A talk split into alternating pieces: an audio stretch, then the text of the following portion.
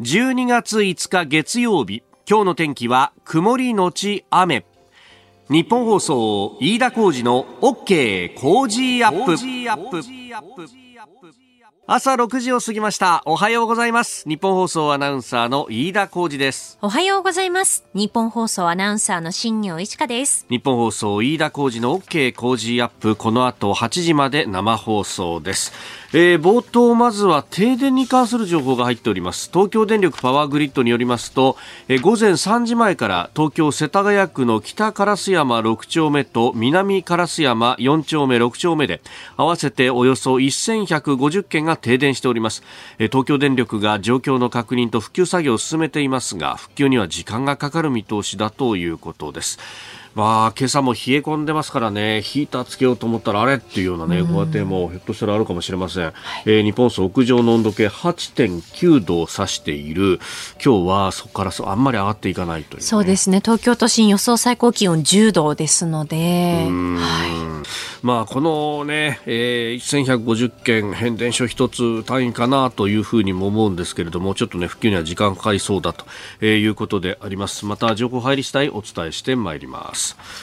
さあそして12月ね、えー、先週の木曜から12月に入ったねなんていう感じでありますが、まああの街中見ていても人が増えてるなと、まあそれはねあのコロナからのお、まあ、脱却みたいなものもあるかもしれないんですけれども、まあやっぱり街も離れてきてるし、この日本放送の周りもイルミネーションがね、うん、鮮やかに、あのたまたまあ先週ちょっとおこの丸の内中通りを日が暮れてから歩くっていうね、えー、機会があったんですけど、もうすごいよね。すごいですよね。シャンパンゴールドのイルミネーションが丸の内中通りをもうキラキラキラキラキラとこうね、ね彩っていて。それをこう美しく撮るためにはあの車道の真ん中から撮るのがいいんだけど、そこは車が通るから危ないですよって言って、結構警備員さんがね、えー、常に街に出て、こう、人を制限したりとかしていて、で、一方で撮りたい人たちはいっぱいいるし、で、その中には、あの、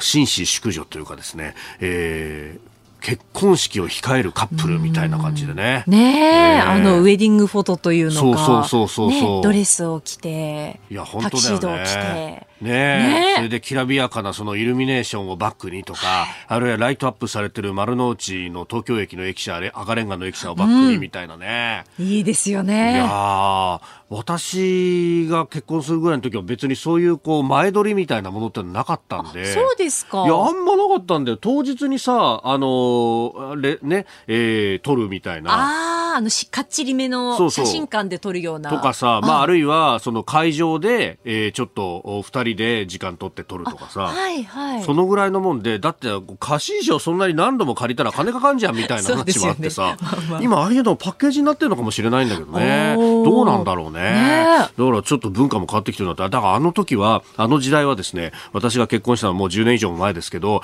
あの当時は結構こう、リゾートに行くと、中国人のカップルがまさにその前撮りのために写真を撮ってて、あのクソ暑い中でね、ウェディングドレスにサキシード着て、写真撮ってるよって言って、写真撮り終わったら2泊ぐらいしてすぐ帰るみたいなのがあってさ、いや、もうちょっと楽しんでいきゃいいのにね、なんていうことを、あの、妻と話してたりなんかしたんだけど、あ、まあ時代が移り変わるというか、いろんな流行が変わるもんだなというふうにね寒い中また大変だよね。そうですよね。特にドレスを着ているともうね。ね肩出してるからさ、いや大変だなと思いながら我々はあのコートを着込んでですねなんならダウンで横を歩くみたいな、ね、感じでしたけど。このあのクリスマスと言いますと、まあ、日本放送はねラジオチャリティーミュージックソン、えー、24日の土曜の正午から25日の日曜日の正午まで、えー、24時間生放送の特別番組をお送りしてまいります。キャンペーン自体はすでに始まっておりまして11月の1日から、えー、来年の1月31日までね、えー、募金をお受けするんですが、まあ、その核となるのが、まあ、特別番組であります、はい、メインパーソナリティは去年に続いて人気グループ SixTONES の皆さんでそしてアシスタント去年はね荒井川さんと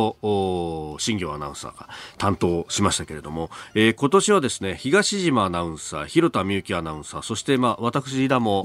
私田も末席をこう汚すような形で。ストーンズに加入すると。しねえよ。親子ほど違うよ、それこそ。そうですよね。ああ、リアルに、こんなおっさんが出てって大丈夫かなという感じはあるんですが、まあ、私はですね、2016年、斎藤由貴さんと一緒にやったこのミュージックソン以来ということで、はいあの時は30代だったんですが、もう40代に入ってですね、え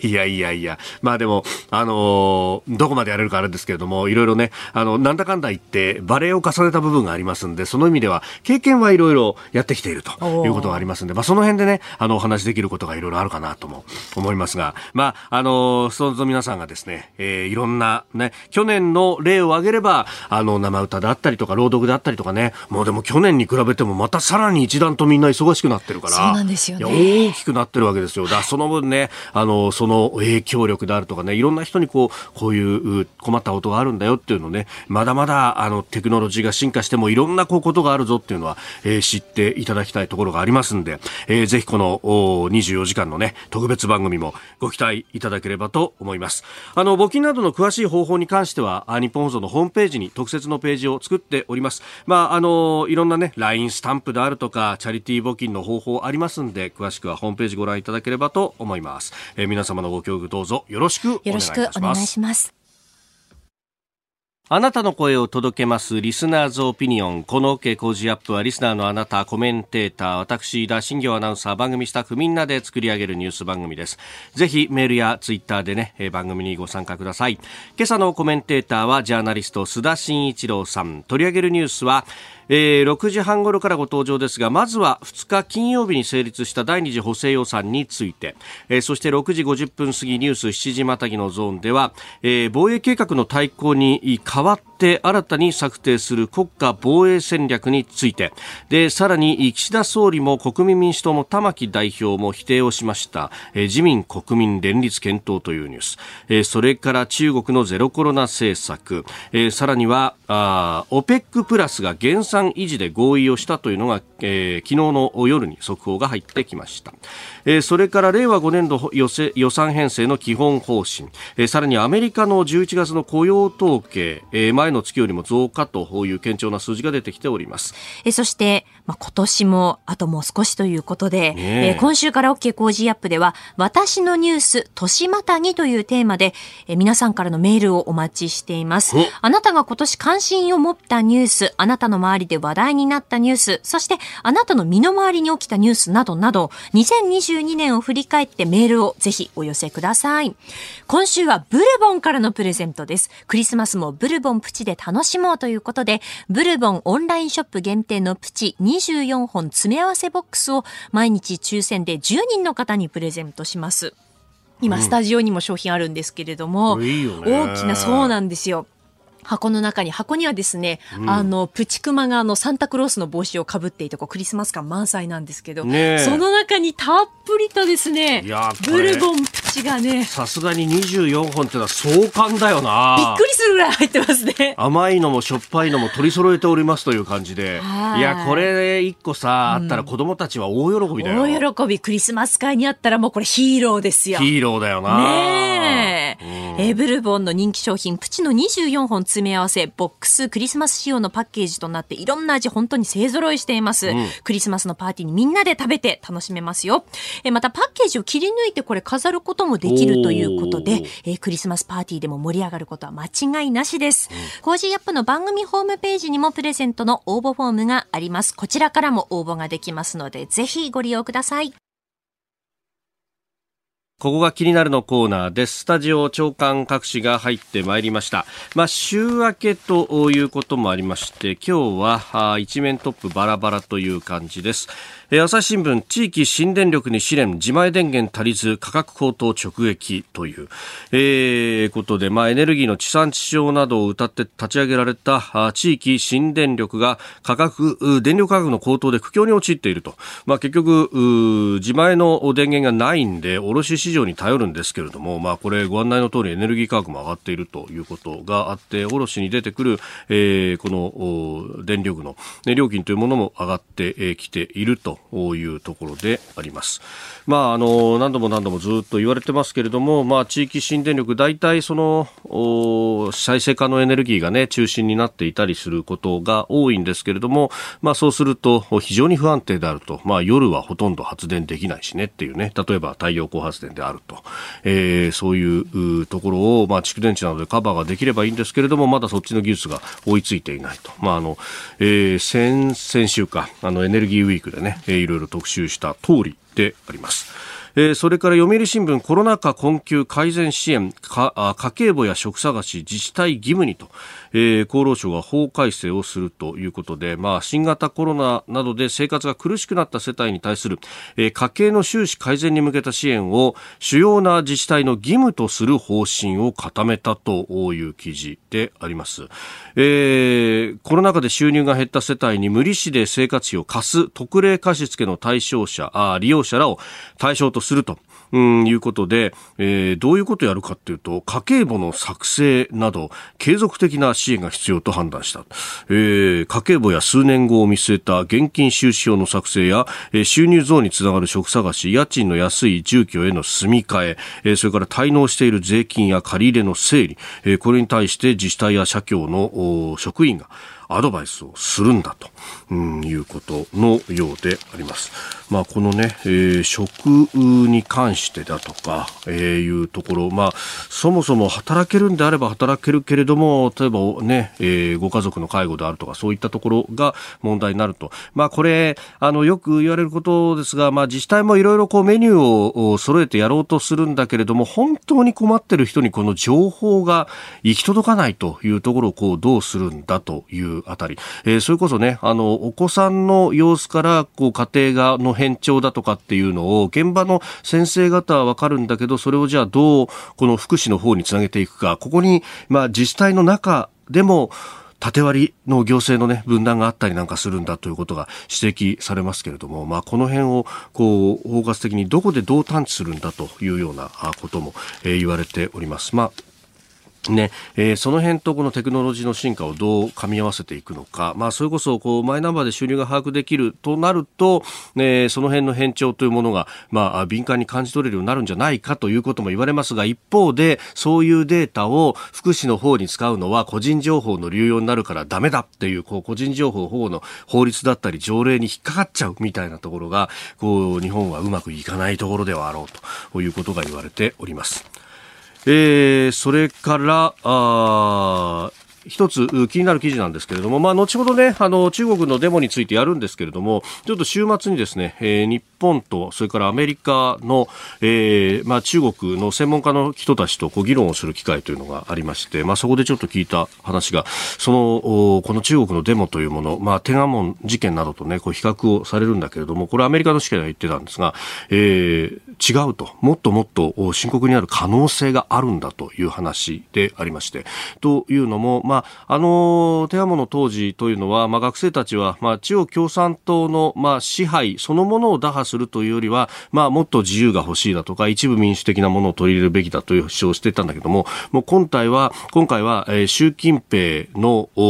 退陣であるとかあるいは中国共産党の退陣というところまで言い出したところが違うと。で、えー、今のところその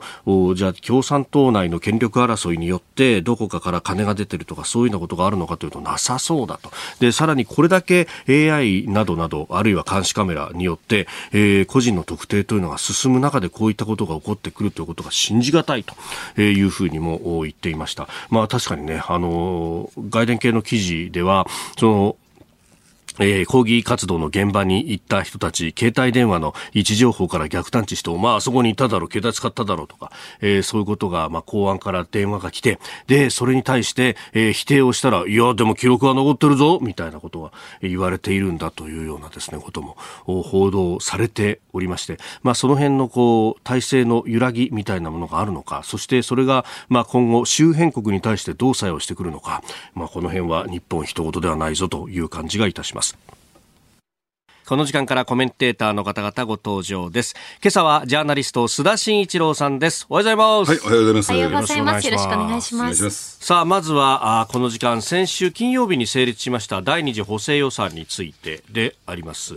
まあ一般会計総額28兆9222億円だということでありますが、どうご覧になりますか？はい。あの、金額ベースとしてはね、総額ベースとしては、うん、あの、満足な、まあ、いくギリギリのラインだと思うんですよ。はい。えー、というのですね、やっぱり考えてみなきゃならないのは、今なぜ日本の景気が悪いのかっていうと、えー、供給能力に比べて需要があまりにも弱すぎると。うん、で、よく言われている需給ギャップ、需要と供給のギャップがありますけれども、はい、これ約20兆円弱っていうね、うん、えー、そういう試算が出てますよね。で、これを埋めないと日本の経済成長、景気が良くなっていかない、はい、そういった点で言うとですね、えー、これだけでも真水ベースが出てくるっていうことは、えー、まあ評価していいんだろうと思うんですよ。ただ先週末から実を言うと、はい、これ全くですね、新聞等々もあまり大きく報じてないんですけれども、えー、要するに党内で結構不満爆発してましてね、この補正予算に関して、はい、で、自民党内でね、で、どうしてかというと、うん、確かに金額はちゃんと積み上げたんだけども、うん、どうも中身を精査してみると、非常に使いにくい。使えなくしてるんじゃないかっていうね。使えなくしてる。ええ。あの、ですから、それを使うためにはですね、いろんな条件があって、はい、その条件が非常にこう厳しいために、それに合致なかなかしないと。で、予算はあるんだけども、使えない予算みたいなね、そういう立て付けになってんじゃないかということで、もう自民党内で不満爆発してるんですよ。で、結果、何がその背景にあるのかというと、はい、どうやら財務省サイドは、ええ、そういった赤字国債の発行等々を含めてね、抑制したいと。で、結果的に使い残し、はい、これだけ使い残しがありましたよっていうことで、将来にわたって例えば次年度予算であるとか、えー、あるいは次年度のですね、補正予算であるとか、そこに対して牽制しようとしてんじゃないか。わざと使えなくさせようとしてるんじゃないかっていうことで、自民党内で大きな不満爆発と。なるほど、ええ、まあね、ちょっと前のそのね、去年の補正とかも使い残しがあったんだみたいなことが大きく報じられたりとかして、え、で、それをこう本予算に繰り込んでみたいな、あれ、使えないものばっかりじゃんっていう感じでありましたが、今回もその懸念が大きい。だから、ちゃんと予算積んだんだけども、うんうん、結局必要なかったじゃないかっていうね、財務省キャンペーンですよ。ああ、そういう方に持ってこうとする、で、新聞はその通り報じるわけだから、じゃあ無駄な予算っていうね、そういういうレッテル貼り印象操作をしようとしてるのかなと思いますけどね、それはどうなっていくのか、これちゃんと見ていかないと、後のね、うん、その防衛予算の財源問題と含めて、はい、場合によってはこれ、党内政局になりかねない話になってますよね。だからそれこそあれですか、その防衛予算の、うん、まあ、編成を睨んで、ええ、あれ、しきりにこの無駄な歳出の組み替えみたいなこと言うじゃないですか、え、その時にこの辺の何兆円っていう金が非常に候補になってくるわけですかね。そうですね、ええだからここで財源をね、まあ、とりあえず次年度では、えー、入れといてっていう、はいうん、もう今のところから、まあ、ある意味のこう隠し金といったらさすがにあの言葉悪いですけど、えー、なんか結局、隠れ予算みたいなものを作ろうとしてるのかっていうのそうなんですよ基金だとかそういうの多いですもんね、えー、今回ね。まあ、あれ、本当使えないですよ。使えない。ええああ。いや、これ、足元のね、経済対策のはずなのに、どうしてこうなっちゃうんでしょうね。だから、これ、景気よく、金使えば景気よくなるんだから、使えよって話なのに。うん。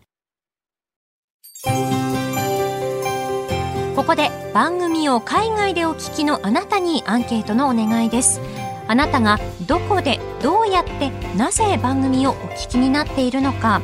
どこの国でどんなデバイスでそしてなぜ番組をお聞きいただいているのか。ぜひ教えてください。え例えばアメリカニューヨーク。ポッドキャストで日本のニュースを知るためといった感じで、えー、お書きいただきまして飯田浩司の OK 工事アップの番組ホームページの中のメール投稿フォームからお送りいただけますと嬉しいです。件名には海外アンケートと書いてください。番組への感想やどんなニュースに関心があるのか番組で取り上げてほしいニュースなどもぜひ一緒にお答えください。いただいたメッセージは番組の中でご紹介させていただく場合もございます。えなお今回のアンケートは海外でお聞きの方に限らせていただきます今後とも OK Cozy up をよろしくお願いしますあなたと一緒にニュースを考える飯田浩二の OK 工事アップ。コメンテーターの方々と7時をまたいでニュースを掘り下げてまいります。えー、今朝はジャーナリスト須田慎一郎さんです。引き続きよろしくお願いします。はい、お願いします。えまず株と為替の値動き、まあ、株は休場ですので、為替の動きをお伝えしておきます。円相場ですが、1ドル134円30銭付近で取引されております。まあ、あの先週のね、雇用統計等々もあり、まあ、後ほどこれも取り上げますけれども、円相場はだいぶ円高にね、えー、出てきた感じありますよ、ね、まあ、今までが行き過ぎた円安でしたからね、うん、だから、あのー、まあ、相場感に戻戻ってきたのかなと感じしますよね。まあ、このぐらいで、ようやく適切なレベルのやや円安よりぐらいの感じそうですね、えー、うん、では、取り上げるニュースはこちらです。政府が新たに策定する国家防衛戦略の概要案が判明。国の防衛力整備の指針となる防衛計画の大綱に代わって新たに策定される国家防衛戦略の概要案が明らかになりました。概要案では防衛力の抜本的な強化のためおおむね10年の間に日本が目指す防衛目標を明確に設定しそれを実現するための方法と手段を文書として位置づけるとしております。えー、年末までにいわゆる安保3文書の改定方針ということで、まあ、国家安全保障戦略があってその下にこう当たるものの一つが国家防衛戦略というところのようです、ね、あのこれに関してはですね、はい、まあ、かなり大きな動きというか注目すべき文章なんてくるんですよ。というのはですねやはり、えー、ここへ来てね、まあ、ロシアのウクライナ侵略等々もあってですね、はい、まあ、国民も合意する形で、えーまあ、防衛予算をですね GDP2%、えー、1まで引き上げていきますよと、5年間かけて引き上げていきますよと、でそれまでは戦後一貫して1%ラインっていうのを現、ね、牧師してきたわけなんだけども、それはいよいよ突破される、そのね、えーまあ、根拠となるというのかな、裏付けになるような、そういう計画書というふうに位置づけられてるんで、えー、非常にこう注目されてるわけなんですね。ね。まあこれね、あの世論調査など見ても、もう6割、7割の方々が、あ2%までの防衛費のアップに関しては賛成であるし、はい、まあ、その辺やっぱ肌感覚で、えー、危機感を抱いてる人多いですよね、ね、で加えてやっぱりもう一つはあれ敵基地攻撃能力ですよね、はい、でこれがきちんと文言として盛り込まれるっていうのも、まあ、これもですね戦後の防衛体制戦略に関して言うと大きな転換点だと考えてもらっていいんだろうなと。ですから、まあ、もちろんそれは専守防衛の範囲の中での敵基地攻撃能力ですけれども、えー、これに関してはですねやっぱり平和の党を標榜してきた、えー、公明党も、はい、えー、そちらの方に賛賛成しては得なかったという点で言ってもですね、うん、まあ大きな意味合いがあったんじゃないかなと私は思いますけどね。うん。まあそこでこう絡んでくるのが武器使用の3つの要件で、まああまず喫緊の危機があること、えー、そして、えー、多手段がないこと、さらには必要最小限と。だこの必要最小限っていうものの縛りということを、うん、まあ具体的にどこがっていうものは今回特に盛り込まれなかったようですが、自公の合意の中ではね。はい、あの自民党としては司令部機能とかそういうことをなんとか入れたかったけれども、そこにならなかった。と、個別に具体的に判断するんだということになったようですね。うん、だからその辺がですね、今後は、ね、議論を煮詰めていかなきゃならないところですけれども、はい、じゃあ必要最小限の必要量って一体どの程度なのかっていうね、えー、とこの議論、これがやっぱり、えー、防衛予算との絡み、はい、だからなかなかここがね、詰め切れないんだろうなと私は思いますけどね。だからそういった意味で言うと、次の焦点というかですね、興味関心はというんですかね、はい、やっぱり、えー、どういう形で防衛予算を積んでいくのか、その中身ですよね。はい、今一番問題になっているのは、例えば海上保安庁の予算であるとか、はい、あるいはその自衛官のですね、退職年金であるとか、まあそういったところも全部ぶっ込みで NATO 基準だみたいなところで押し切ろうとしているのに対して、はい、じゃあそれじゃきちんとね、えー、防衛装備品の増強にならないんじゃないかっていうところで、やっぱり第第一幕として大きな綱引きが起こっている、そしてもう一つは、これは大きな問題になってくるんでしょうけども、はい、じゃあ一体その財源をどっからどういう形で手当をするのかという問題が、まだね、えー、決着がついていないということなんですよね。でやっぱり財務省であるとか、はい、今の官邸サイドはですね、それを増税によってというね、えー、方向に持っていこうとしてるんじゃないかなと。いう感じがしますけどね。ねこれね、もう、あの、それこそ有識者会議なんかでも、こう、増税の話ばっかりがこう出てくると。ね、で、具体的にその、東日本大震災の時の復興増税のようなスキームでどうだ、みたいな話も出てきてますよね。うんねあの、ですからそういった意味で言うとですね、あれは内閣官房の有識者会議ですよ。はい。そうすると内閣官房っていうのは、うん、もう間違いなく財務省仕切り。だから、もう財務省の紐付きの有識者会議っていうことは、もうう、えー、政府与党の中でバレバレですからね、特に反発しているのは自民党サイドで、はい、そんなことは容認できるわけないじゃないかというところ、うんうんうん、ただ、えー、これどうでしょうね、問題一つ、これについては先送りしちゃったんでね、えー、えー、実を言うと、はい、この防衛3文書の議論と、そしてあの、ねえー、言ってみれば税制改正、はい、えー、これの議論が並行して進んでいたので、パパとこれ、えー、増税だみたいなところでね、結論付けちゃって、うん、えー、自民党税調に回されたら、はい、あの自民党税調会長、宮沢洋一さん、財務省のね、紐付きですから、はい、で、そこで決められちゃうんじゃないかっていう相当の危機感っていうのはあったんですよ、これ。うん、えー、これ結局、だから、あの、反対しそうなところの議論を全部迂回してって、自分の増税に賛成するところばっかりに測って、これで皆さんに測りましたっていう形にしていくっていうのは、これね、それは起こりますよね。えだから、それ、あの、それについてはね、はい、まあ、言ってみれば増税の議論って、やっぱり、えー、政権にといったんですかね、まあ、首相にですね、はい、相当なパワーがなければ、えー、えー、党内も抑えつけられませんしね、世論の、えー、協力も得られない、うん、ということで、やっぱりここはね、岸田政権が弱体化していて、はい、よかったんじゃないかと、この部分に関してはね。あまあ、支持率が、まあ、いろんな調査ありますけれども、大体3割台から4割ぐらいというところで、だからこれでもう、統一地方選も近いし、こんな議論して大丈夫かってことに、まあ、なってきますよね。いや、というよりもですね、この増税強行したら、はい、党内政局になります。ああ、その前岸田おろしになりますよ、これ。はっきり言って。ね。で、そういったリスクはね、犯せないということだったんだろうと私は思いますけどね。あもう週明けの今日あたりもみんな手ぐすね引いて、国防族待ってましたから。まあね、昨日あたりの民放の番組、まあフジテレビの番組でね、木原副長官が、いや、当面は増税ではなくて予算のね、えー、組み替え等々でやっていくんだみたいな発言があったりとか、ちょっとやっぱり風向き変わってきてますか？まあトーンダウンですよね。やっぱり強行できないっていうことで。で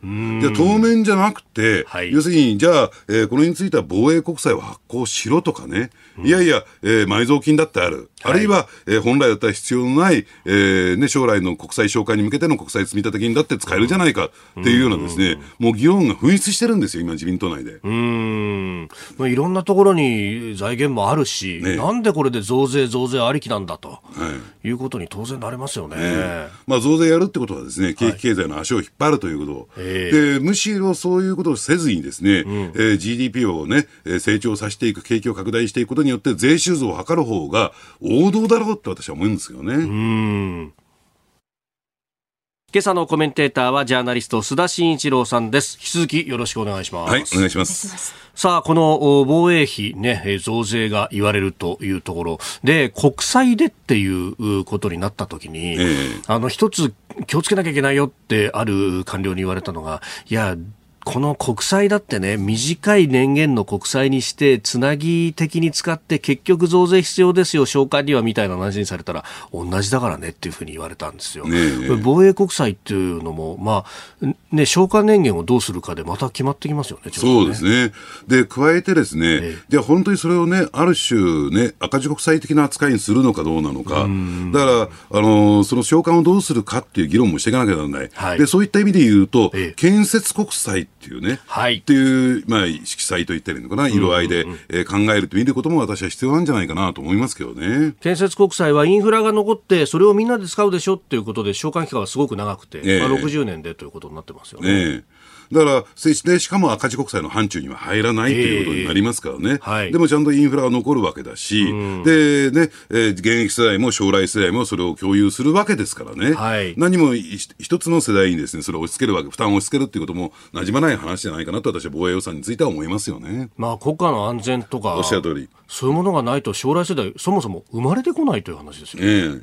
だからこれは何も今、ね、あの生活している、生きている我々だけじゃなくて、はい、やっぱりあの日本の国家、国土安全を、ね、保障していくってことは、要するに全世代の国民が、これは負担すべき話じゃないかなと思いますけどね。確かになんか建設国債っていうとこう、具体的なものが残らないとだめだみたいなふうに捉えがちですけど、ねね、この安全保障っていうのもある意味こう、無形の、おっしゃる通り。でも、うん、インフラですもんね。ええそれがあってこその国ですから。うん、これがこうどう議論されていくのか、なんか財源の話とか、えー、あの現場で必要なものの話からの積み上げになっていかないですよね。でもね、不思議なのは、どうしてこういったね、えー、えー、重要なことをきちんと報道ベース出てこないのかな、はい、特に新聞が。で軽減税率恩恵を受けてるとは言いたかないけれども、8%税率で恩恵を受けてるとは言いたかないけれども、はい、なんかこういった議論がですね、封印されてるっていうのはおかしい。だって自民党の中でね、うんうんうん、かなり激しい議論行われてるわけですけども、そういったことは全然出てこないわけじゃないですか。ね、でね、本当、その税についての話で言えば、与党からもそういった話が出るし、まあ、野党も国民民主党などは、ね、いろんな形で提言をしてたりなんかもしますが、なかなかそういうことも大きくは扱われないと。ね、なんか政局絡みで国民民主党が連立に入るのかみたいな話ばっかりが伝わりますけど、だからね、これ、狙いっていうのはね、野党分断にあるのかなと私は見てるんですけれども、はい、ただですね、玉木代表っていう方は、国民民主党の玉木代表っていう方は、はい、要するに密室政治というのを否定してるんですよ。だから、あの国対政治の批判、否定論者なんですよ。はい、つまり国会対策委員会なんていう委員会は国会に存在しないじゃないか。にもかかわらず、はい、えー、その密室に集ってね、だから議事録残んないんですよ。国体っていうのは。ね、でそれをいいことに、与野党が慣れ合ってね、そこでいろんなことを決めていく、これはけしからんっていうことを言ってる人が、そういう野合みたいなね、このミス政治の権限みたいな、なんで野党が連立与党に入ってくるわけっていうところを、やっぱりね、今まで言ってたことと正反対になるんで、やっぱり玉木さんはね、やっぱりこれについては否定だと思いますけどね。まあね、あの玉木さんご本人はあ否定をしているし、うん、まあ、あと岸田さんもそんなことはないよというふうに言っているようですね。うん、え。ーだからあの内閣支持率が下がってくる、求心力がなくなってくると、はい、すぐこういう形でね、連立の組み替えみたいなのが出てきて、で自民党ってのは非常にこうしたたかな政党でね、えー、こうやってあの連立を組んだ相手をですね、どんどんどんどん吸収していくっていうね。それによって延命を図るっていうのを、えー、これまでですね、はい、あのなまあ、言ってみれば得意技としてきた政党ですからね、こういったことも考えなくもないのかなとは思いますけどね。うん。まあ、今まではね、その旧民主党の人、ある意味一本釣りのような形で、うん、えー、入ってききてましたけれども、それだけでなくという感じですね、えー、だから確かにね、予算案、あるいは補正予算案、賛成しましたよ。はい、ただこれは是々非々の形の表れだというふうに、えーね、考えるべきじゃないのかなと、別に何もですね、与党に、国民民主党が与党になりたいからではないのかなとは思いますけどね。うん。まあ、本当、オープンに国会で、ね、そういった議論が出て、くれば、そしてそれが報道されればというふうに思うんですが、うん。はい、なかなかそこの部分が、まあ、それこそ、ね、敵地攻撃能力なんかも、いや、この最小、必要最小限って文言でいいのかと、うん、これ、あの維新の青柳議員などは質問に立っていたんですけど、うん、あんまりそこのところ報じられなかったですね。ねだからそういった意味で言うとね、今おっしゃられたように日本維新の会であるとか、はい、あるいは国民民主党のようなね、是々非の政党、何でも反対じゃなくてね、うん、何でも反対してる割には国対政治で密室で物事を決めていくっていうね、そういうね、不透明な政治よりも、やっぱりオープンな場でね、議論していくってことが必要なんじゃないかなと私は思いますけどね。おはようニュースネットワーク。今朝のコメンテーターはジャーナリストの須田慎一郎さん。取り上げるニュースはこちらです。中国習近平国家主席ゼロコロナ政策の緩和の可能性を示唆。中国の習近平国家主席は1日北京で EU のミシェル大統領と会談し現在主流となっているオミクロン株の致死率が比較的低いことからゼロコロナ政策の緩和する可能性を示唆しました。また中国各地で起きた抗議活動について感染がおよそ3年続き人々が不満を抱いているからだと説明していたことが分かりました。会談の内容について EU 関係筋の話として報じられております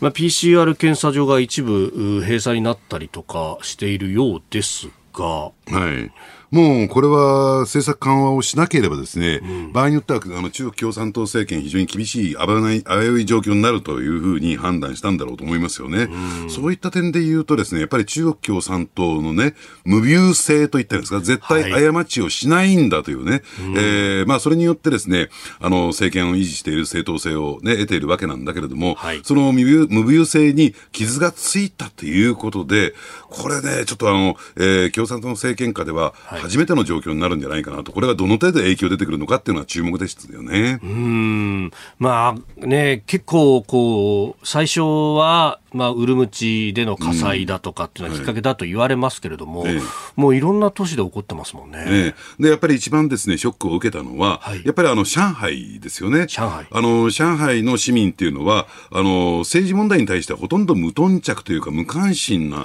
市民なんですよ。うん、で加えてですねやっぱりあの経済のですね経済成長を謳歌してきた、はい、えー、それゆえにですねあまり政治問題に口を挟まないというのを是としてきたそういう市民なんだけどもそこでこう反乱が、えー、抗議活動が起こってきた、うん、えー、というねところがやっぱりショックを受けたんだろうなと。ですから、あの天安門前のですね、はい、事件がありますけれども、えー、あれは一部のエリート層と言ってるんですか、学生を中心とした、えー、抗議活動だった、えー、というところでね、さほどね、えー、強い危機感を持たなかったんだけれども、あの89年の6月そうですね。で、それに対して今回の件に関して言うとですね、やっぱり一般市民までこういった動きが拡散していった、広まっていったということで、非常にこう強い危機感が持ったのかなと思いますね。うん。まあ、あの当時はその雇用法総書記の、まあ、死去に伴って、まあ、人が集まってくるというところで、当時の趙志陽総書記が学生に会いに行ったりなんかしたっていうのが、権力闘争に火をつけたみたいなところありましたもんね。そうですね。あの、そういったですね、弱腰の対応を取ったということで、はい、以降、以降ですね、うん、やっぱり中国の政権は、えー、強硬策を、えー、取り続けるというね、はい、対応を取ってきたわけですから、それの転換点、大きな転換点を迎えたのかなと思いますけどね。うん、ただ、その背景にあるのは、はい、先ほどちょっと申し上げたようにですね、ええ、やっぱりあの、えー、経済成長を実現していくことで、ね、生活経済的に豊かになっていくことで、うん、要するに政治の問題については口を挟むなというね、まあこういうある種のバーターが、えー、中国では行われてきた。はい、で、ところがここへ来てですね、やっぱり、えー、経済成長の陰りであるとか、うん、あるいは、えー、将来的にですね、成長していかないってことが見えてきたっていう状況の中で、はい、やはり、えー、政権としてもですね、弱気になってきた、あるいは市民が強気になってきたというところがあるのかなと思いますよね。おで、これをね、もうどう、あの、コントロールしていくんだっていうね、うん、えー、ことなんですが、どうなんですかね、これがその、体制転換までいくものなのかどうなのか、うん、ですからその前でね、えー、要するに今の習近平体制が何を判断するのかということをですね、うん、やっぱり欧米はすごく非常に強い警戒感を持ってるんですよ。つまり、え過去のですね、はい、中国共産党の動きを見てみるとですね、やっぱりその国内の不満を、えー、抱えたときに、やっぱりそれを対外的にね、海外に目をそらせるというね、はい、えー、とことをよくやってきたわけですよ。で、そうするとやっぱりね、一番大きな懸念になっているのは、要するに台湾に対してのね、はい、その侵攻というのを、要するに現実問題として考え始めるんじゃないのか。ですから、えー、中国の国内がこう不満がね、あの非常にこう大きく拡大してくるっていうことは、はい、ある意味で、えー、外から見せて高みの見物を決め込めれるんだけども、それをですね、その不満をですね、外にそらすというふうな方向になってきたときに、はい、えー、ね、えー、それを取り囲んでいる西側諸国にも飛び用するということで、そこに対しては今非常に強い警戒感というのが出てきてますよね。うん。もうね、あの、安全保障の専門家の人たちは、あの、いつ起こるということだけが問題で、起こるか起こらないかはすでに問題ではないと、はい、必ず起こるけれども、それがいつ起こるかだっていう話をしていて、ひょっとすると、だからその時計の針が早まるかもしれないということですか？そうですね。で、加えてですね、はい、かつてはあれだけ大きくですね、えー、えー、懸念してきた、えー、近い将来、えー、中国の GDP がアメリカを追い抜くぞというね、キャンペーンがありましたよね。はい、経済強国になるというね。で、ここ最近ですね、全くそういった、えー、話が出てこなく発信されなくなったんですよ。共産党サイドから。はい。100周年迎えてもね。えー、ねでで、そういったところを考えてみると、で、これ計算してもですね、えー、ちょっと今の状況だと無理なんじゃないか。あ、これは抜く前にピークを迎えちゃうかもしれない。もう迎え、もうピークアウトしてるっていう状況から考えると、あるいは人口減少であるとかね、はい、そういうところを考えると、うん、要するに中国の GDP がアメリカの GDP を抜き去ることは、ちょっと相当難しい、ね、局面に入ってきている。ということは取りも直さず逆算すればですね、はい、成長率も相当低いと。えー、そうすると、やっぱり市民の不満っていうのは相当拡大してくるというふうに考えてもらっていいと思いますね。うん。これ、でも、それ経済成長ができなくなって求心力が衰えてくるっていうと、うん、まあ、かなり政権弱体化する、ますます外へ出るインセンティブが高くなっちゃうってことなんですね。外に出ると同時にですね、うん、その管理社会の強化ですよ。デジタルね、テクノロジーを使っての管理社会の強化。はいで、そうやって不安を抑えていかないと、要するに政権倒れちゃう。で、そこ強化すればするほどまた市民の不満が爆発してくるっていうね、うね悪循環に入るんじゃないかなと。ほう。で、この先ね、あの、衰退することが見えてるとなれば、今やらなくていつやるんだみたいなことになっていってしまう。ねいやー、なんか本当、ここ数年はどうでしょうね、リスクが一番高い時期に差し掛かるかもしれない、だから PCR 検査等を含めてね、はい、えー、コロナ政策緩和というガス抜きを図っていく一方で、要するに管理政策の強化っていうのを、車の両輪で私はやっていくと思いますね。なるほど。えー、そして、えー、中国に続いて、えー、経済についてこちらのニュースです。OPEC プラス減産維持で合意。石油輸出国機構 OPEC 加盟国とロシアなど非加盟産油国による OPEC プラスは4日オンラインで閣僚級会合を開き10月の前回会合で決めた1日の産出量200万バレルの減産を維持することで合意しました。えー、強調して原油の生産量を従来よりも世界供給量のおよそ2%に当たる日量200万バレル減らしていると。11月からこれを続けているんですが維持をするんだと。いうことになったと。これそうなるとエネルギーの高止まりは続きそうですか、ねまあ、高止まり続きますし、はい、とは言ってもですね、あの言ってみればそのなんて言ったらいいんですかねエネルギーのサプライチェーンと言ったらいいんですかね、うん、まあ、そういった需給がですね、えーまあ、マーケットが混乱してるっていうふうにえー、ですからロシアからは買わないけど他から買いたいというですね、はい、要するに需給全体は逼迫はしてないんだけれども、要するにその産油国、産出国の、えー、選択に入ってて、一つのところに集中し始めてるという状況が、まあ、えー、出てきてるということですよね。うん一つのところ、まあこれはサウジってことになりますか？そうですね。えー、サウジ、まあ中東エリアですね。はい。で、それこそ、あの、アメリカの中間選挙の前には、バイデン政権が、むしろ増産してくれっていうふうに、えええー、お願いをしていたなんていう記事も出てますよね。ええ、あの、ですから、アメリカは準輸出国ですから、はい、アメリカ自体はそれほど難しくはないんだけれども、うん、要するに、えー、他の国々がですね、やっぱりサウジと中東に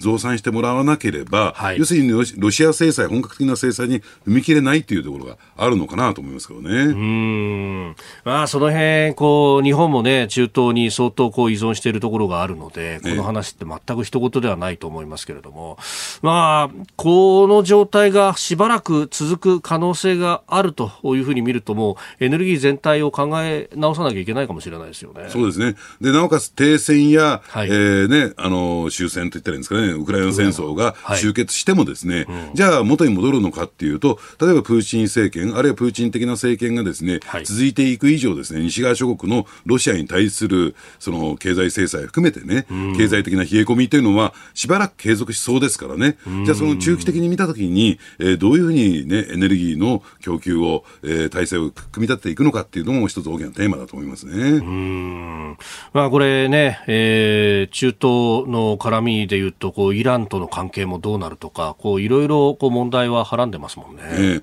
で加えて、ほら、2050年のカーボンオフセットゼロ、はい、これの目標がある以上ですね、もう取れる手ってのも限定的なんですよ。あええ、まあ、産油国としても完全にこうゼロにされちゃったら我々も売るものなくなっちゃうみたいなところもあるの、ね、そこの駆け引きの部分もありますか？ね、で加えてね、まあ、とは言ってもね、えー、あの天然ガス、はい、えー、これをですね抽出して水素を取り出すこともできますからね。うん、ここで番組からのお知らせです。再来週12月19日からの1週間、コージーは特別企画です。題して、ニュースの侍、いざ有楽町、コージーダブルコメンテーターウィーク、コージー殿の13人。ご好評にお答えして今回も毎日コメンテーターがお二人ダブルでいざ有楽町へ生登場。2022年のニュースをこの1週間で全て語り尽くします。初日12月19日月曜日は須田慎一郎さんと宮崎哲也さん。もはや説明不要。コメンテーター界のアラム社二人が先陣を切ります。須田さんよろしくお願いいたします。俺出ることえコージーとの俺コージー13人ですよ。アラム社アラム社には惹かれるんだけどど、聞いてない。言ってから言っちょっと。いやお願いしますよ。よろしくお願いします。誰役なのそれはしも期待しているでござる。はい。ござるか。なんかもう適当だな。適当だな。えは続いて20日火曜日は元環境大臣衆議院議員小泉進次郎さんと峰村健二さんい。や、実はね、小泉さんと峰村さんにも意外な関係があるということで、我々も知らない小泉議員の姿をお伝えすることになると思います。21日水曜日は佐々木俊直さんと筑波大学教授東野敦子さん。ウクライナ情勢から SNS の課題まで、どこまで話が広がるのか予測不能です。22日木曜日は飯田康之さんと東大先端研の小泉優さん。こちらも異色の組み合わせ、新進気鋭の若武者二人がスタジオで初顔合わせ。そして最終日23日金曜日は青山茂春議員と高橋洋一さん。勝利を告げるヤタガラスが有楽町に降臨。コージーの天才軍師と再びコンビを組みます。以上、コメンテーター10人に、黒木瞳さん、畑美智子さん、そしてラジオをお聞きのあなたを加えて13人であります。黒木瞳さんの朝ナビのゲスト、歌舞伎俳優の坂東彌十郎さんです。そうなんです。はいなんとある意味、本物の 北条時政まで出演が決定しております。再来週12月19日からの1週間、天下分け目のラジオ界の合戦であります。お知り合いご近所の皆様にも何卒お伝えください。飯田浩二の OK 工事アップ、平日朝6時から日本放送で生放送でやっております。いざ有楽町無理くりだな。他局だあやかっていこう。長いものには巻かれる。続いては教えてニュースキーワードです令和5年度予算編成の基本方針政府は2日、令和5年度の予算編成の基本方針を閣議決定しました。基本方針では、経済の再生を最優先課題と位置づけ、積極的な財政出動を続ける姿勢を明確にしたほか、人への投資の強化やスタートアップへの大胆な出資などの項目を並べております。経済の再生、積極的な財政出動って書いてあるようです。まあ、そうやってね、建前上は言ってるんですけれども、はいあの、やはりですね、2000、えー去年、一昨年とですね、2年度にわたって、えーかなり積極財政やってきましたからね。はいではここやっぱりここはですね、そこから方向転換をしていこうじゃないか、締め付けていこうじゃないかというね、財務省の、やっぱり隠れた意図っていうのがあるんですよ。ではそれとですね、まあ、積極財政派、自民党内の積極財政派との、えー攻防っていうことになってくると思いますよね。でね、ここへ来て思うんですけども、はいあのーどうもね、財務省サイド、まあ、ね、あんまり大きな声じゃ言いたくないけれども、岸田政権使い捨てにしようとしてるんじゃないかなと。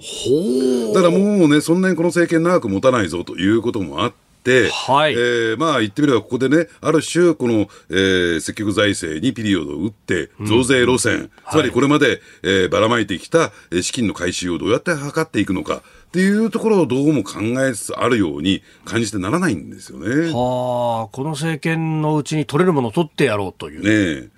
あのーただ、そうは言ってもですね、これ考えてみてみるとね、やっぱり安倍政権、そして菅政権というのは、ある意味で、あの、政権中枢に財務省がいなかった政権なんですよ。あの、官邸は、特に官邸はですね、経産省が仕切ってたっていうね、えーところがあって、ええええ要するにこの岸田政権というのは、そういった意味で言うと、財務省の復権なんですね。ですから、えー財務省としては、はい。えー過去ね、えーそういった意味で言うと主導権が握れなかった、その結果財、ね、財政拡大を招いてしまったというね、相当強い危機感があるから、まあ彼らは彼らなりのロジックであり考え方があるんでしょうけども、まあその攻防がですね、ええ。まあ次年度予算で、予算編成でね、えーかなりね、こう激しくなってくるのかなと思いますよね。ああ、政局とも絡んで、ねえーそうなってくると、じゃあ予算でまず縛っておいて、もし政権が変わったとしても同じ方向で行きたいっていう。ええ。あのーで、加えてですね、はい。やっぱりあのー次年度予算っていうと、とりあえず、まあ、これ気がついてる人いるのかいないのかあれなんですけどね、えー15ヶ月予算編成みたいなはい。位置づけなんですよ。んで、ですから、えーいこの1、3月期も、はいえー加えた上での、ですから1月から来年3月期の、えー予算っていう組み立てになっていて、その中で補正予算っていうのが位置づけられている。で、したがって、えー補正予算も、えーまあ、使い勝手を悪くして、はい使い残しがあるんだから、だからこれに加えて次年度予算も考えてねっていう、そういう立て付けになってきそうなんですよ。今まで15ヶ月予算っていうと、ともうあのスパンを長くするから詰めるっていう話だったけどそうじゃなくなってきてるという、えー、逆なんですねでようやくここへ来て、うん、あれですよねあの補正予算が成立しましたよね、えー、実際にこれが執行されるのはいつかっていうと、うん、もう2か月後ですからね。そうか。続いてここだけニューススクープアップです。この時間最後のニュースをスクープアメリカ11月の雇用統計前の月より26万3000人増加。アメリカ労働省は2日11月の雇用統計を発表し景気動向を反映しやすい農業分野以外の就業者数は前の月と比べて26万3000人増加しました。失業率は3.7%で前の月と同じ低い水準が続いています。市場予想を上回る結果だったそうです。えー、あの失業率もね、えー、低いですし、で、はい、なおかつ賃金も上昇してますからね、うん、まあ相当アメリカの景気はいいというよりも加熱してるんだなっていうことが、えー、これでわかりますよね、うん、で。そうするとやっぱりね、利上げのスピードも、はい、えー、まあこれまで通りみたいな形になるかもしれないですね、これね。えー、まあ本当ね、ちょっと前までパウエル FRB 議長も、うん、まあ利上げのペース12月会合からちょっと落とすんだと、うん、まあ、0.75、0.75できたのを0.5にするみたいなこと言ってましたけど、果たしてそうなるかですなるかどうかですね。で、加えてですね、あのこれで気をつけなきゃならないのは、はい、あのアメリカと日本の比較してね、うんうん、要するに日本も日本も利上げすべきじゃないかみたいな、えー、議論が出てきかねないっていう状況があるんですよ。はい、で、これね、明らかにアメリカ、あるいはヨーロッパと日本のおける状況で違うのは、うん、やはり、えーね、この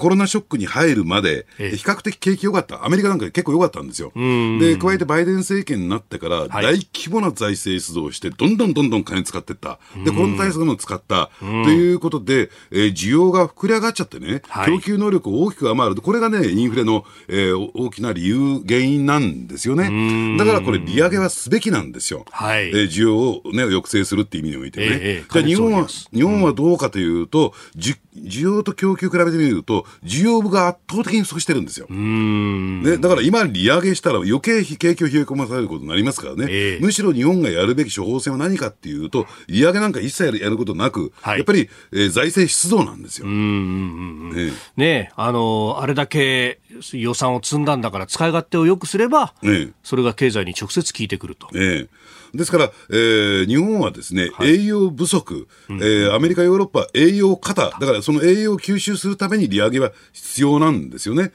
らむしろ日本というのは絶対利上げはやっちゃいけない。はい、で、加えて財政出動やっていくべき、栄養供給しないと健康体になりませんからね、これ。だから同じ、まあ、インフレっていうふうに一言では言いますけど、ね、その原因も何も全然違うと、体質も違うということですね。置かれてる状況は全く違うんですね。だからそれを全く違うのに、同じ処方箋書いてどうするみたいなね、このあたりもきちんとメディアを報道しようとしないっていうのは、おかしな話だなと思いますね。アメリカにとって薬になるものが日本にとっては毒薬になっちゃうかもしれないということですね。ねだからね、国会議員の一部の人にはですね、はい、日本もイギリスのようになるかもしれないみたいな、ね、ああ、財政出動したりとか、あるいは減税をしたりすると、日本もイギリスのようにこう通貨を売り浴びせられる。国債も暴落するんじゃないかみたいな。はい、なるわけねえだろっていうね。うん。まあ、実際ね、その、あの、国債があ破綻してしまうリスクみたいなものをこう商品化するものもあったりとかして、そういうのを見ると、ね、クレジットデフォルトスワップとかいますけど、はいはい、全然数字上がってないですよね。だから市場は実際はそういう冷静な目で見てると。見てるにもかかわらず、はい、まあ、あの財務省のキャンペーンに踊っちゃってるのかなってしか見えないですよね、ここはね。うんまあね、一部市場関係者みたいな人がそういうことを言い、ま、言うこともありますけど、これはやっぱポジショントークみたいなものを見といた方がいいですもう明らかにね、ポジショントークですよね。うん、で、一方で、やっぱり自民党の中でもですね、はい、まあ積極財政派、特に2回生、3回生、若手議員中心にですね、やっぱり増えてきてるんですよ、数。で、今までやっぱりね、財務省のいいようにやられてきたんじゃないのか、別に財務省を全否定するわけじゃないけれども、はい、彼らだって財政のことをきちんと考えてるんだろうから、うん、じゃあどうすべきことがね、はい、一番ベストなのか、日本経済にとって、日本の財政にとってベストなのかっていうね、まあ、その、えー、ことで一生懸命考えてる人たちも出てきてますんでね、そこは期待できるかなと思いますけどね。まあ、中長期的なところの、まあ、財政技術云々という話と、今、足元経済、これだけ冷え込んで困ってる人いっぱいいるの、どうすんだって。ええ、まあ、あの、そこをこそ考えるのが政治であり、え、で、考えてみれば景気よくなれば財政、税収もいっぱい伸びてくるから、あの、そこそこ安定するんじゃないのっていうのも論としてあるわけですよね。だから財政と景気、そして経済っていうのはバランス取って見ていかなきゃならないじゃないですか。はい、財政だけ見てたらどうしたって緊縮になっちゃうんですよ。だからそのバランスを取ることが政治に求められた役割なんだから、はい、財務省の主張はわかる。ね、うん、財政を懸念するね、財政状況を懸念する。それは気持ちはわかるけれども、うん、ただ一方で景気経済っていうところを見ていく上ではですね、何をすべきかっていうところを、やっぱり考えていくべきだと思いますけどね。で、その歳出の先に、まあ、経済についてもあるし、安全保障をどうするっていうのもまた別途出てきてるわけですもんね、今はね。だから、やっぱりあのね、日本の安全保障の確保をなくして、うん、財政も減ったくれもないんだろうと思いますけどね。ねその辺がちょっと議論がひっくり返っちゃってるようなところが。えうん。まあ、財務省からすると、かつてのその先の大戦の時の国債いっぱい発行して、えー、戦争に加担したというような負い目みたいなものがあったりするんですかね。いやだからね、そこまであればね、まだ救われるんだけども、非常に狭い範囲でしか見てないんですよ。うん。ね、単年度の数字。単年度の、えー、数字でしか見てないっていうね、えー、ところ、まあ、それは仕方ないんですよ。要するに財務省設置法であるとかね、はい、財政法のくりからすると、うん、要するに財政の健全化っていうのが、えー、財務省のね、トッププライオリティにあるわけだから、そこはわかるんだけど、それはいいんですよ。だから政治がどう判断するか。うん、ええ、そのところで、この岸田政権がどうやっていくか、うん、なかなかそこのこう来年度予算とかの話も含めて、ええ、見えてこないところがあります、ね、まあ、だからね、この求心力が衰えて、はい、政治の弱体化、その見ていかなきゃならない政治が弱体化すると、こう非常に心配な状況になってきますよね。本来やるべきことができないっていうね。うんえー、まあ、アメリカの雇用統計、えー、そのお話から日米の経済というところをお話しいただきました。あなたと一緒に作る朝のニュース番組飯田浩二の OK Cozy up。ニッポン放送の放送エリア外でお聞きのあなたそして海外でお聞きのあなた。今朝もポッドキャスト YouTube でご愛聴いただきましてありがとうございました。飯田浩二の OK Cozy up。東京有楽町ニッポン放送で月曜日から金曜日朝6時から8時まで生放送でお送りしています。番組ホームページでは登場いただくコメンテーターのラインナップや放送内容の原稿化された記事など情報盛りだくさんです。また公式ツイッターでは平日は毎日最新情報を配信中。ぜひチェックしてみてください。そしてもう一つ飯田浩二アナウンサーが「夕刊富士」で毎週火曜日に連載中。飯田浩二の「そこまで言うか」こちらもぜひご覧になってください。忙しい朝そして移動中。ニュースを少し深く知りたい時。ぜひ AM、FM、ラジコはもちろん日本放送のポッドキャスト YouTube でお楽しみください。